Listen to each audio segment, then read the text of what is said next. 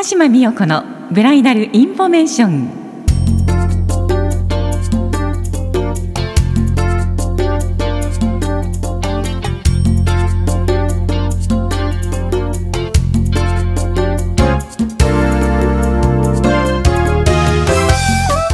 皆さんこんにちは鹿島です。12月18日月曜日ですね。この番組今年今日が最後になりました。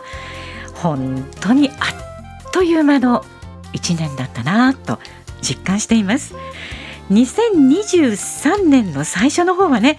まだマスクをしての披露宴が普通でした今こう1年を振り返ると私たちもあのお客様がねいろんな検査をされて結婚式披露宴に臨まれる場合は私たちも同じ検査をしてご披露宴や結婚式に関わらせていただいてたんですね。でそのことを思うと今はねマスクもなく本当にあのコロナ前っていうんでしょうかね。あんな感じでもう皆さんねあのマスクだと笑顔が100%わからないじゃないですか。マスクを取られた時の笑顔ってやっぱり最高ですものね。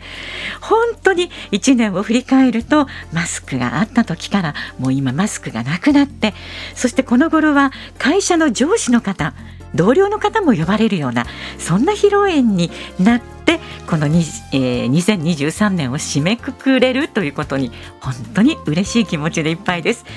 今日はですねちょっと振り返りながらでこんなの良かったなっていうお話をしてみたいと思います。あの1年を振り返りますと昔はね以前は友達がこう余興をね頑張って頑張って練習されてその余興を披露するっていうことが本当に普通にあったんですがこの頃そういうことも少なくなりました。でこれはいいなと思うのはねお二人も懐かしかったその保育園や幼稚園の先生だったりその先生たちの、えー、お顔と一言を映像でこう皆さんが取りに回ってくださってお友達がそれを流されるっていうことがねとっもいいなと思うんですね。で先日もねお二人のアルバイト先の店長さんもう友達が見つけてくださってねその店長さんも出てこられるとか本当にねこの DVD の上映の内容がすごく良くなりましたね。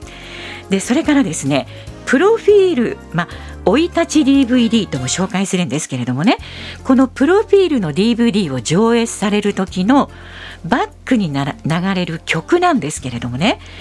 あのどうしても今流行りの曲を使われそうになると思うんですがそれを自分たちが生まれた時に流行っていた曲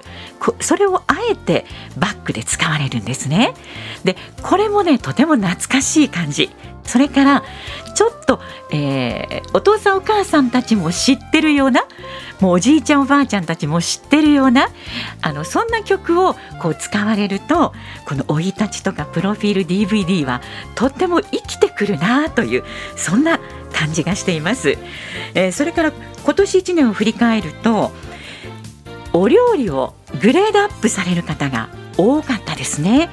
だからどのお客様も、まあ、私一番たくさん行っているのは滋賀県は北の方にあります。米原にあります。マナービレッジ社風館という会場にとてもよく行ってるんですけれどもお料理は本当に最高です。あのね皆さん一度、まあ、あの召し上がっていただきたいなと思います。だからそこでされるヒロインを見てるともうお料理美味しそうに皆さん召し上がってらっしゃるのでこれは十分のおもてなしだなとそんな感じがしました。お料理をアップする方も本当に増えましたね。それからねこれも来年からはありかなと思うことがありました。よく結婚式の前に教会に行ってえっと、新郎がまず教会の中で1人入ってるんですね。でそこに新婦ウェディングドレスを着た新婦が入っていって初めて新郎様は新婦様のウェディングドレスをの姿を見るというファーストミートっていうのをよくされました。でそれが今度はねファミリーミートっていうねこれはご両親が先に教会の中に入ってらっしゃって新郎のタキシード新婦のウェディングドレス姿になったお二人がゆっくり入ってらっしゃって向こうを向いてらっしゃるご両親の背中をトントンと叩かれて振り向かれてその新郎新婦のお子さんの姿を見るというそこの場面にもよくあの出くわしたんですけれどもね親御さんはもうそこでもう胸がいっぱいという方が多かったですね。それからもう一つですね披露宴の最後に新婦が手紙を読むっていうのもありますよね。それをもうお涙っていうのは全部式の中で終えてしまう。なのでキリスト教式にしても人前結婚式にしても一番最後の新郎新婦退場の時にご両親に退場口扉の前に並んでいただいてで新婦が手紙を読む新郎が読む手には花束両親に花束贈呈っていうね。もうここで拍手拍手。これはねいいかもしれない。ない。もうそういうシーンは式の中で終えておくっていうのはこれは私ねあのおすすめしたいと思います。まあ、そんなこんなで1年を振り返りましたけれども2024年辰年は1回目が元旦ですいいお話を持ってこのラジオ登場したま、えー、していきたいと思いますどうぞ皆さん良いお年を